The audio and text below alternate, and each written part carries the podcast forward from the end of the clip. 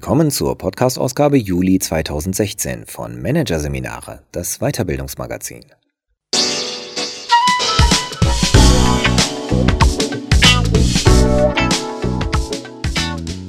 Weitere Podcasts aus der aktuellen Ausgabe behandeln die Themen Führen in flachen Hierarchien, Erfolgsfaktor EQ und intern rekrutieren. Die Besten sind schon da. Doch zunächst Konflikte im Unternehmen.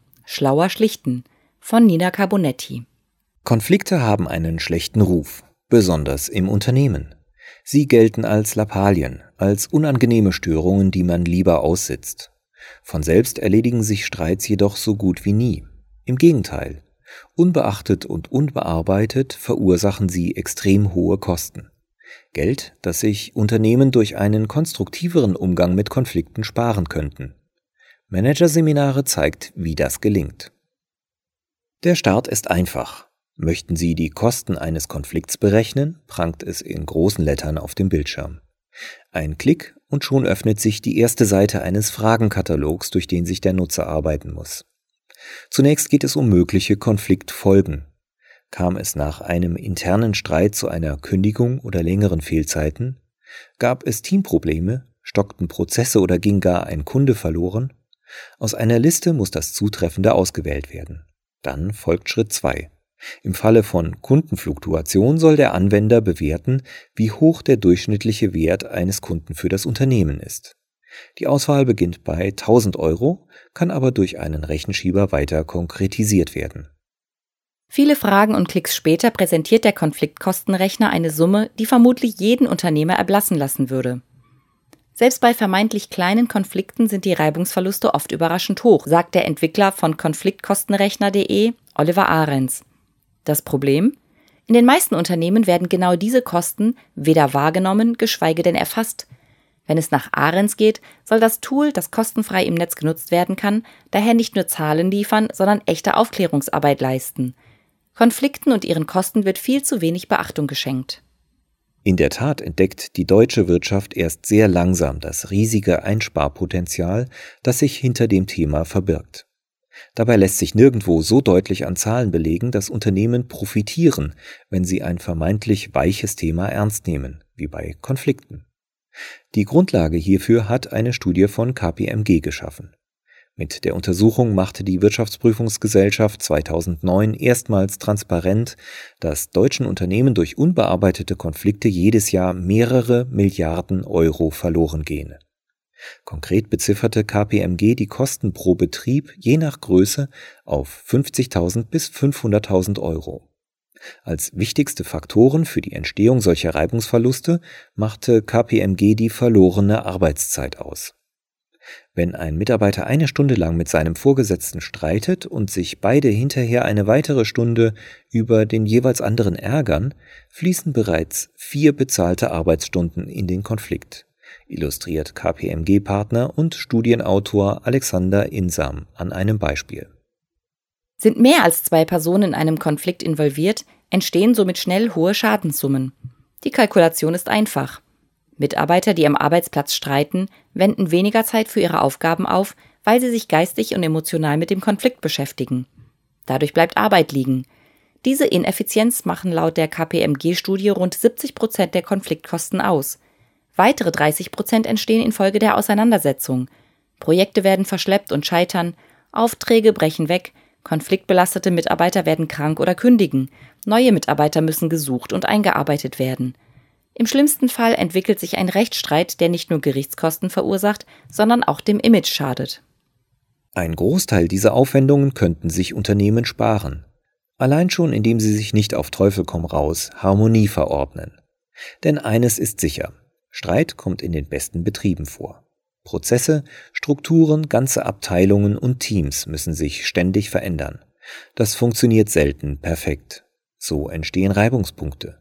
Mangelnde Absprachen sorgen für Fehler, bringen Abläufe ins Stocken, unklare Rollen- und Funktionszuweisungen führen zu Missverständnissen. Gesellen sich dann noch persönliche Dissonanzen hinzu? Nicht jeder mag jeden, manch einer ist mit seiner Funktion überfordert. Sind Konflikte programmiert? Kracht es dann tatsächlich? Im Team zwischen Chef und Mitarbeiter oder mehreren Abteilungen ist das unerfreulich, aber an sich nicht das Problem. Schaden entsteht erst, weil Konflikte nicht ernst genommen werden und schließlich eskalieren, sagt Felix Wendenburg vom Institut für Konfliktmanagement der Europa-Universität Viadrina in Frankfurt-Oder. Genau dies scheint derzeit vielerorts die gelebte Praxis zu sein, wie die Ergebnisse des Streitkulturindex der Forschungsstelle für Wirtschaftsmediation der TH Köln nahelegen. In der Umfrage gab rund ein Drittel der befragten Manager an, in ihrem Unternehmen sei Verdrängung das häufigste Mittel im Umgang mit Konflikten, dicht gefolgt von einer Lösung per Machtwort 25 Prozent. Sicher, nicht jede Unstimmigkeit braucht gleich ein Schlichtungsverfahren. Dennoch können sich auch aus einem vermeintlich harmlosen Zwist hartnäckige Grabenkämpfe ergeben, wie Konfliktforscher Friedrich Glasel in seinem berühmten Eskalationsmodell vorgeführt hat. Daher gilt, je schneller ein Konflikt als solcher erkannt und benannt wird, desto besser kann er gelöst werden und desto weniger Zeit geht für die Austragung verloren. Abgesehen von den Kosten und Nerven, die durch eine frühzeitige Konfliktbearbeitung gespart werden, profitieren Unternehmen auch, weil etwa Mängel oder Fehlprozesse aufgedeckt werden. Konflikte sind oft ein Ausdruck für unentdeckte strukturelle Schwachstellen wie Führungsschwächen, Kommunikationsprobleme oder unklare Schnittstellenmanagement, sagt Konfliktforscher Wendenburg. Worüber und wie in einer Organisation gestritten wird, ist somit überaus aufschlussreich.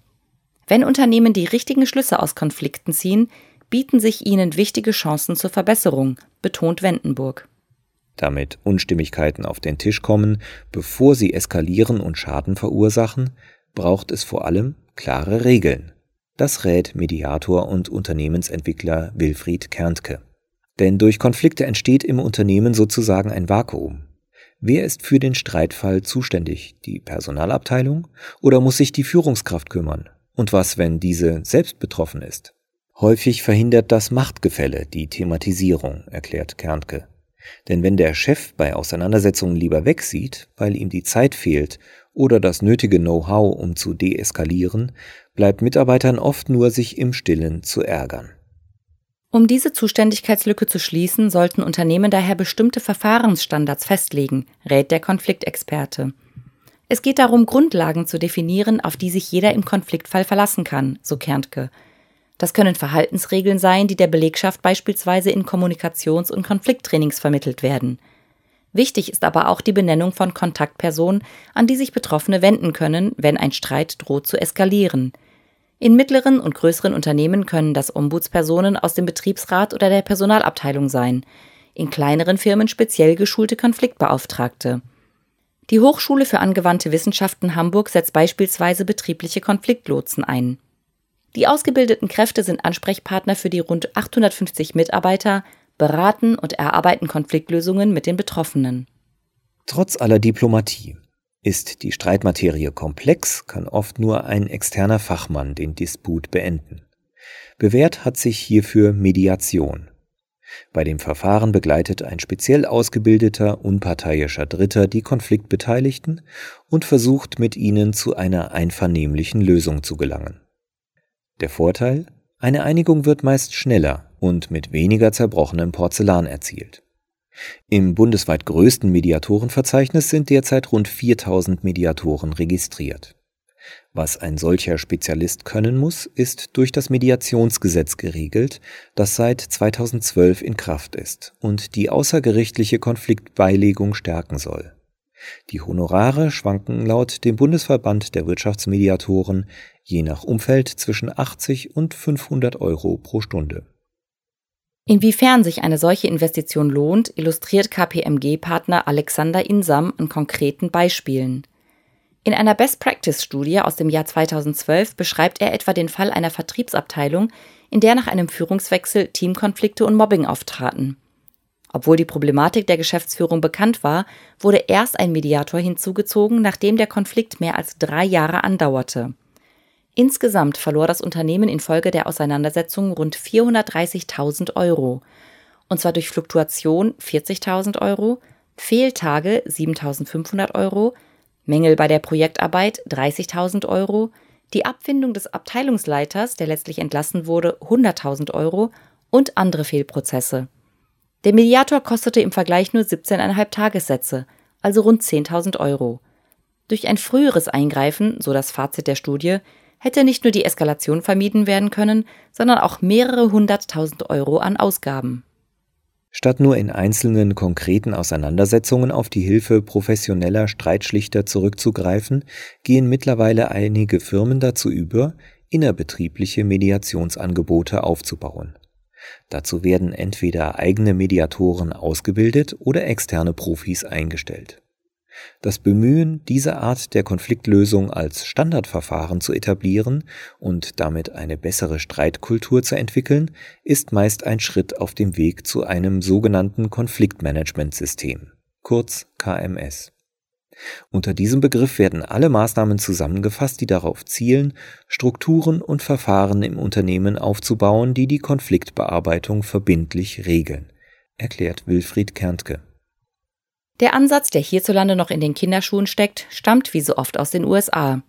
Einem Land, in dem die Gerichtskosten bekanntlich besonders hoch sind und Firmen folglich ein großes Interesse daran haben, arbeitsrechtlich relevante Konflikte gar nicht erst hochkochen zu lassen. Vorreiter in Deutschland sind Konzerne wie SAP und Ion Kernkraft, die bereits seit rund zehn Jahren standardisierte Wege der internen Konfliktbearbeitung erproben. Auf ihre Initiative hin entstand 2008 der Roundtable Mediation und Konfliktmanagement der deutschen Wirtschaft. Abgekürzt RTMKM, dem sich bis heute rund 60 Unternehmen angeschlossen haben, darunter die Deutsche Bahn, Siemens und Audi. Ziel des Arbeitskreises, der wissenschaftlich von einem Team der Europa-Universität Viadrina begleitet wird, ist es, Erfahrungen auszutauschen und praktische Umsetzungshilfen zu entwickeln. Zu diesem Zweck entstand unter anderem eine Studienreihe, die von Konfliktforschern der Viadrina Universität und der Unternehmensberatung PricewaterhouseCoopers durchgeführt wurde. Die Idee war zunächst, den Status quo in Sachen Konfliktbearbeitung in der deutschen Wirtschaft zu erheben und darauf aufbauend Tools zu erarbeiten, erklärt Wendenburg, der an der Studie mitwirkte. Auf diesem Weg entstand 2012 das Viadrina Komponentenmodell, das Unternehmen sozusagen eine Blaupause für den Aufbau eines Konfliktmanagementsystems liefern soll. Es besteht aus sechs Komponenten, die durch eine Steuerungsinstanz verbunden werden. Erst diese bindet die einzelnen Komponenten in ein funktionierendes System zusammen, erklärt Wendenburg. Eine solche speziell eingerichtete Stabsstelle könne etwa durch ausgebildete Konfliktberater besetzt werden und in der Personal- oder Rechtsabteilung angesiedelt sein. Wichtig sei, dass von dort aus alle Maßnahmen gesteuert und Kontakt mit der Geschäftsführung gehalten werde.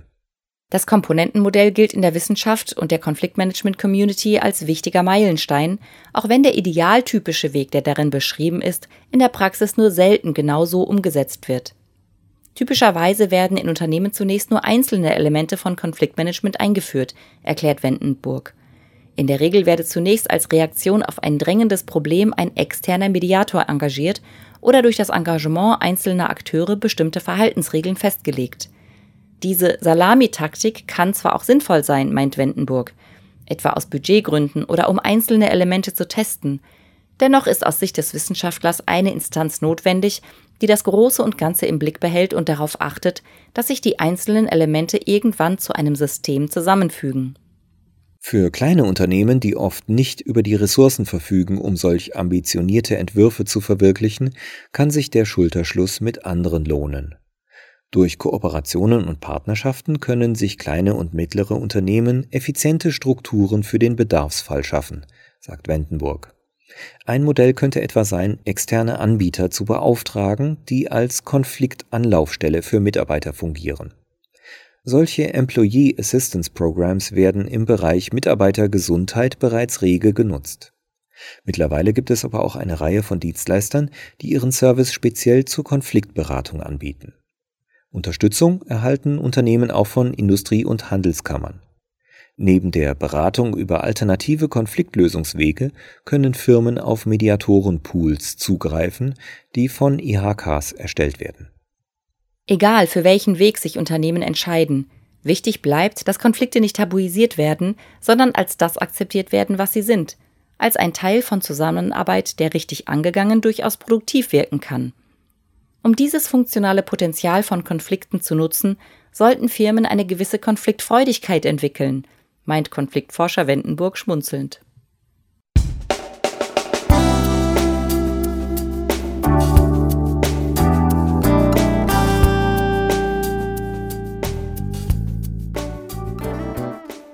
Sie hörten den Artikel Konflikte im Unternehmen.